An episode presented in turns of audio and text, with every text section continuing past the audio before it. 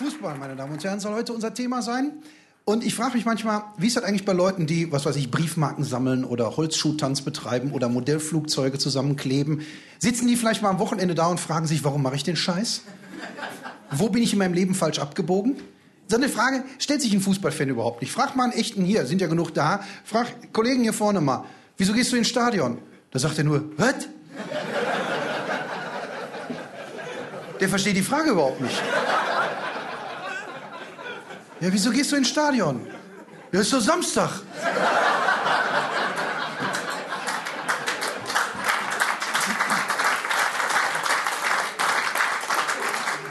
Nein, Fußball ist uns gerade hier im Ruhrgebiet quasi ins Genom übergegangen. Unsere Doppelhelix besteht schon lange nicht mehr aus Aminosäuresequenzen, sondern aus echtem Leder. Und ähm, das heißt, äh, Fußball ist für uns so wichtig, dass wir schon im Mutterleib daran denken. Davon gehen jedenfalls die werdenden Väter aus. Da steht die äh, Frau da mit dem dicken Bauch, Vater legt die Hand drauf, der Bengel bewegt sich, guck mal, der flankt.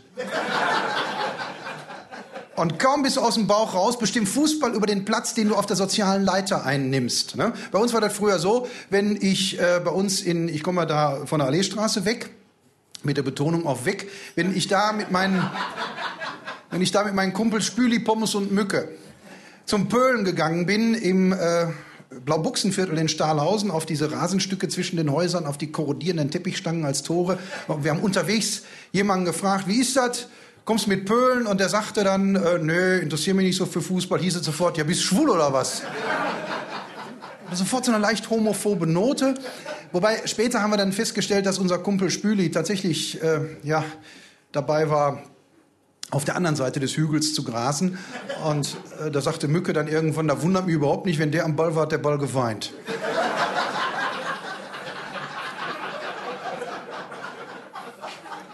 Ja. Ich bin dann auch ähm, bin dann irgendwann gewechselt auf die äh, Wiese am äh, Springerplatz äh, zum Pölen und da war immer das Wichtige erstmal die Mannschaften auswählen und zwar per Pisspot. Muss ich hier nicht erklären, außerhalb muss man manchmal erklären, wenn, die, wenn man dann so aufeinander zugeht, immer die Hacke an die Spitze des äh, Fußes davor. Und wer, wer dann zuletzt noch in die, in die Lücke reinpasste, der durfte den ersten Spieler auswählen. Und bevorzugt bei der Aufstellung wurden ja immer die kleinen technisch versierten Fummler, diese kleinen Dribbler. Die spielten dann zwar wenig mannschaftsdienlich, versprachen aber Erfolg. Und da wir deutsche Jungs beim Fußball waren, stand Erfolg bei uns immer viel höher im Kurs als so was Mädchenhaftes wie Spaß oder so. Und am Ende sind ja dann immer so, äh, so ein, zwei Typen stehen geblieben, mit denen nie einer spielen wollte. Da kennt ihr diese Typen, die auch äh, auf dem Schulhof äh, keiner mit denen schon auf dem Schulhof keiner spielen wollte, die immer so die Polunder trugen und den obersten Hemdknopf zumachten, denen sah man mit sechs Jahren schon an, die onanieren später mit Pinzette. Und da dachte man, oh nee, die wollen auch noch mitmachen. Dummerweise gehörte immer einen von denen der Ball. Er hatte lange gespart auf so einen Lederball, damit er mal äh, bei uns äh, richtig äh, mitmachen konnte. Ich wurde immer so in der Mitte gewählt, das war okay, äh, denn ähm, ich bin gerne ins Tor gegangen und Torhüter waren immer äh, sehr beliebt. Äh, erstmal habe ich gedacht, da muss ich noch weniger rennen als draußen. Und ich durfte mich auch schmeißen oder ich habe mich geschmissen, weil ich äh, einigermaßen sch äh, schmerzunempfindlich war und ich durfte mich dreckig machen. Da gab damals schon Kinder, die durften sich beim Fußball nicht dreckig machen. Die kriegten dann Ärger von ihrer Mutter. Wenn ich nicht deutlich genug vom Spiel gezeichnet nach Hause kam, dann hat meine Mutter mich zurück aufs Feld geschickt. Ich habe damals auch äh, schon äh, ziemlich früh einen äh, langfristigen Ausrüstervertrag abgeschlossen mit meiner Oma. Die hat mir da so zu Geburtstag und zu Weihnachten immer die Sachen geschenkt, die man brauchte. Fußballschuhe, Stutzen, Hosen, äh, Trikots, Torwarttrikot, Torwarthandschuhe. Und da war sie mal hier in Bochum beim Sporthaus Koch und hat sich mehrere Modelle Torwarthandschuhe vorführen lassen. Und da sagte die Verkäuferin, nehmen Sie die, die sind gut, die sind von Kleff. Ach, sagt meine Oma, von welcher Firma die sind, ist mir egal. Auch später auf dem Gymnasium bestimmte Fußball über deinen Platz im sozialen Gefüge. Also, das war scheißegal, äh, ob du eine Eins im Vokabeltest in Latein hattest, wenn du nicht in der Lage warst, den Elfer gegen die Penner aus der Quarta B zu versenken.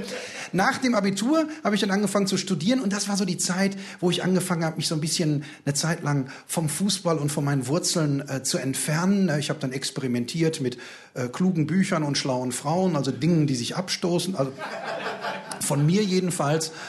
Und bis ich dann irgendwann nach Mauerfall, Börsencrash, Heirat und Vaterschaft wieder da ankam, wo maßgebend ist, nehme ich auch einen Platz. Und warum ist der Platz heutzutage für mich als Erwachsener so wichtig? Weil der Platz die Birne frei macht. Du musst dich mit bestimmten Fragen im Stadion überhaupt nicht mehr beschäftigen, weil sie von vornherein beantwortet sind. Wie zum Beispiel, darf meine Mannschaft gewinnen, obwohl sie 89 Minuten über das Feld gestolpert ist wie der Horde Einbeiniger? Und dann macht sie in der 90. oder 92. Minute das entscheidende Tor aus klarer Abseitsposition und nach grobem Foulspiel. Da sage ich, sie darf nicht gewinnen, sie muss.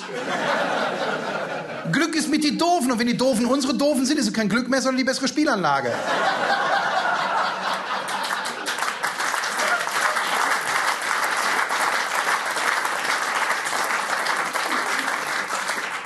Ich meine, wir im Ruhrgebiet, wir gehen doch auch nicht ins Stadion, um uns zu amüsieren. Wir gehen ins Stadion, um uns aufzuregen. Und meine Mannschaft, der VfL Bochum, der sagt sich immer wieder, wir geben den Leuten, was sie brauchen. Aber gut, den Leuten kann man es auch nicht recht machen. Also zum Beispiel sitzt bei mir im Block, sitzt einer vor mir, äh, da ist das erste Heimspiel der neuen Saison, ist fünf Minuten alt, da schreit er schon, da ist doch dieselbe Scheiße wie der letzten Saison. Und das ist der Ton, den ich im Stadion sehr erfrischend finde. Ne? Du musst dich nicht benehmen, sondern du kannst einfach, einfach rauslassen, es einfach mal fluten lassen. Ne? So redet er auch mit seinem äh, Nachbarn. Ne? Da steht er auf und schreit ihn an, ich geh mal pissen. Und der andere, bring mir eins mit.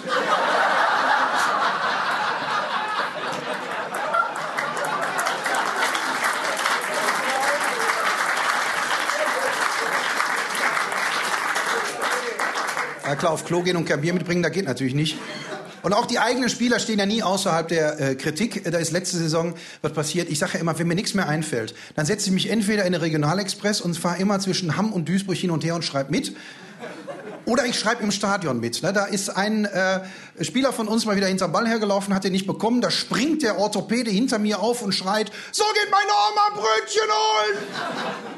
Und der Steuerberater neben mir dreht sich um und sagt, der Norma ist aber nie gut drauf. Nein, der echte Fan muss leiden. Das ist ganz wichtig. Der Fan muss leiden. Er muss durch die Täler gegangen sein, um die wenigen Gipfel wirklich schätzen zu können. Und in diesem Sinne hat der FC Bayern auch keine Fans, sondern nur Zuschauer. Und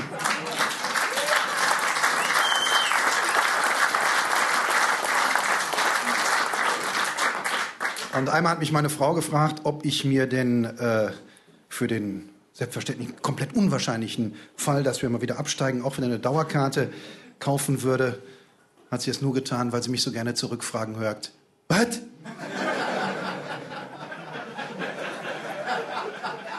Ich weiß noch, wie es bei mir angefangen hat. Am 18. Februar 1975 stand ich im zarten, noch formbaren Alter von acht Jahren an der Hand meines Vaters zum ersten Mal auf den Stehplatzrängen des Stadions an der Kastropper Straße.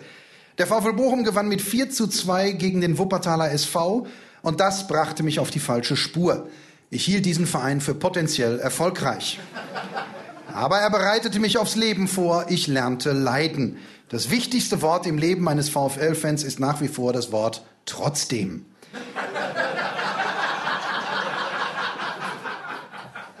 Zunächst aber schien eine goldene Zukunft unmittelbar bevorzustehen. Ein neues Stadion sollte gebaut werden, das schönste in ganz Deutschland, eines, in dem man gar nicht mehr verlieren konnte.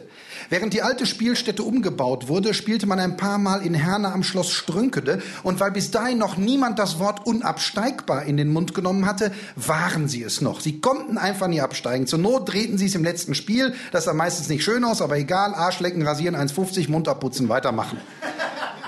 Im September 1976 dann das erste Spiel vor der neuen Südtribüne. Ein Spiel auf der Baustelle. Zur Feier des Tages hatte mein Vater Sitzplatzkarten springen lassen, ganz außen, wo sie etwas günstiger waren. Block A, Reihe 22, Sitz 1 und 2. Eine nicht ganz erfolglose Thekenmannschaft aus Süddeutschland hatte sich angesagt, der sogenannte FC Bayern München. Komplett mit Beckenbauer, Meier, Müller, Hoeneß, aber auch Schwarzenbeck und Kapellmann. Oh, das wird schwer, hatte mein Vater gesagt, aber zunächst mal sah es danach gar nicht aus. Zur Halbzeit führten Tiger Gerland, Jupp Tenhagen, Atalamek und Co. tatsächlich mit 3 zu 0 und mein Vater raunte mir auf dem Weg zur Pausenbratwurst lebensweise zu. Da kannst du dir gleich mal merken, die kochen auch nur mit Wasser, die Tiroler.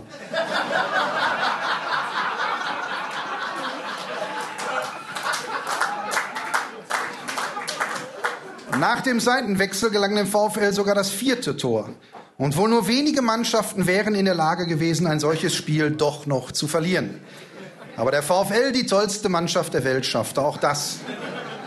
Mit 6 zu 5 fanden uns am Ende die Bayern die Lederhosen angezogen. Heutzutage redet man ja viel darüber, wie man ein solches Spiel psychologisch verarbeiten soll. Als der Bochumer Stürmer Jupp Katschor fast 30 Jahre später gefragt wurde, wie die Mannschaft dieses Spiel verarbeitet hätte, sagte er, wir haben uns drei Tage lang so die Glatze zugezogen.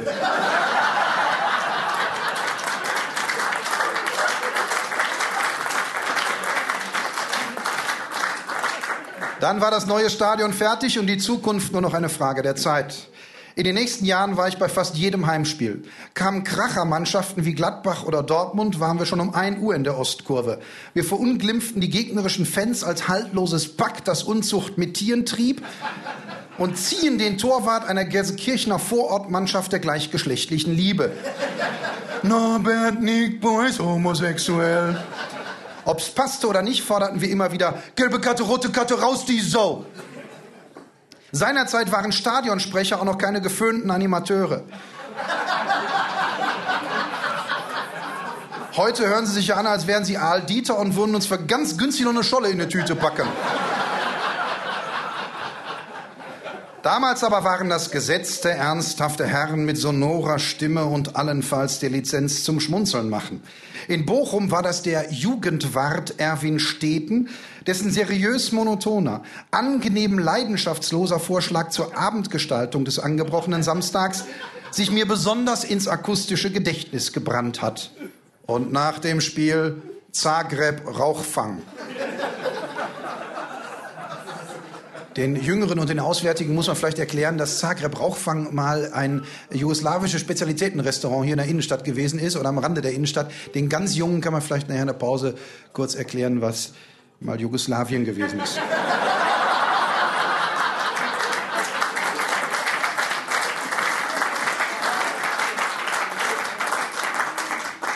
Legendär auch die erfundenen Ansagen zur Aufheiterung des Publikums, wenn das Spiel mal wieder verflachte. Herr Erwin Lindemann wird gebeten, seine Frau anzurufen. Er ist soeben Vater von Drillingen geworden. Ringsum dann immer wieder Gelächter, weil sich niemand vorstellen konnte, dass man wegen einer solchen Lappalie von einem Bundesligaspiel davonlief. Ein paar Mal schien die Zukunft endlich da zu sein. Ein paar Mal durfte auch der VfL am großen Erfolg schnuppern. 1968, als man nach einem denkwürdigen Halbfinale, in dem man den FC Bayern mit 2 zu 1 ausgeschaltet hatte, erstmals ins Endspiel um den DFB-Pokal einzog, wo man allerdings mit 1 zu 4 gegen den ersten FC Köln unterlag. Genau 20 Jahre später war es dann wieder soweit, diesmal gegen die Eintracht aus Frankfurt. Selbstverständlich wurde es ein klares, reguläres Tor von Uwe Leifeld wegen angeblicher Abseitsstellung nicht anerkannt und dann dann in der 81. Minute das Freistoßtor von Lajos Detari. Nie wieder war ich nüchtern den Tränen so nah. Am nächsten Tag dennoch mehr als 10.000 Menschen auf dem Bochumer Rathausplatz. Trainer Gerland, der harte Hermann aus Weidmar, schämte sich seiner Tränen nicht. 1997 erreichte der VfL dann tatsächlich den UEFA-Pokal und drang bis in die dritte Runde vor. Und warum? Weil sie toll gespielt haben? Nein, weil sich die Gegner regelmäßig kaputt gelacht haben über diese schreiend bunten Papageienleibchen. die damals vom Hauptsponsor aufgezwungen worden waren. Wenn ich damals in der Innenstadt Bochumer Spieler gesehen habe, habe ich mir hinter mir gerufen, Lora, Lora, Lora.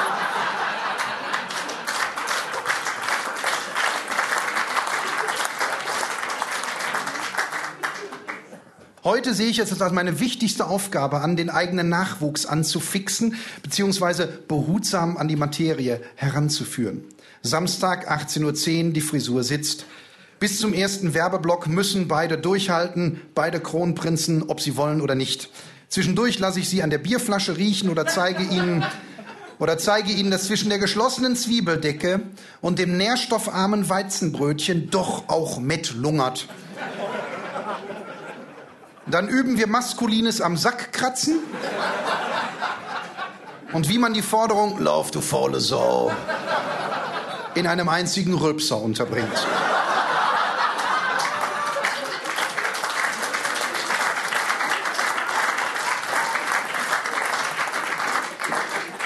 Und wenn es mal nicht so läuft, dann beruhige ich Sie. Macht euch nichts draus. Wuppertal backen wir immer.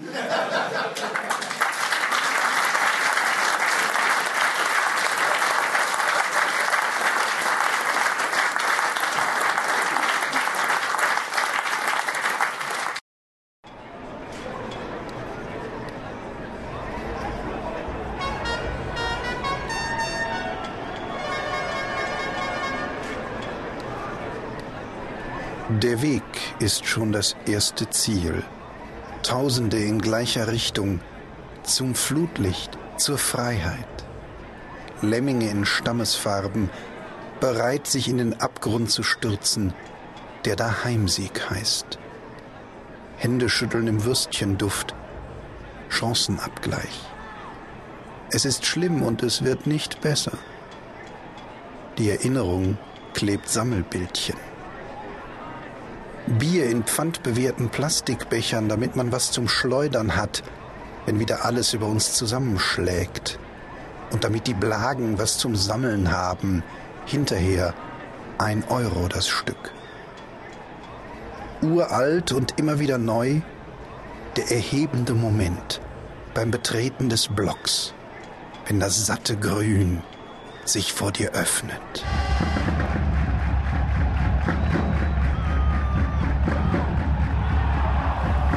Da drüben das gottlose Pack vom andern Stamm.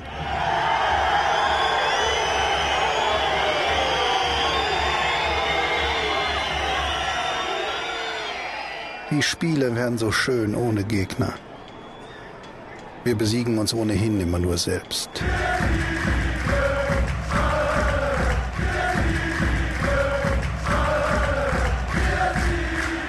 Dann die Jungs an der Hand von Kindern.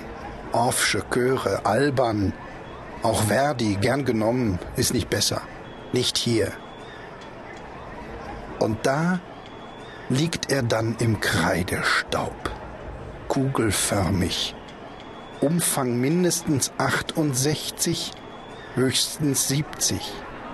Gewicht zu Beginn mindestens 410 und höchstens 450 mit einem Druck von 0,6 bis 1,1 Atmosphären entspricht 600 bis 1100 Gramm pro Quadratzentimeter auf Meereshöhe. Der springende Punkt. Echtes Leder. Jetzt geht's los. Jetzt geht's los, jetzt geht's los, jetzt geht's los, jetzt geht's los.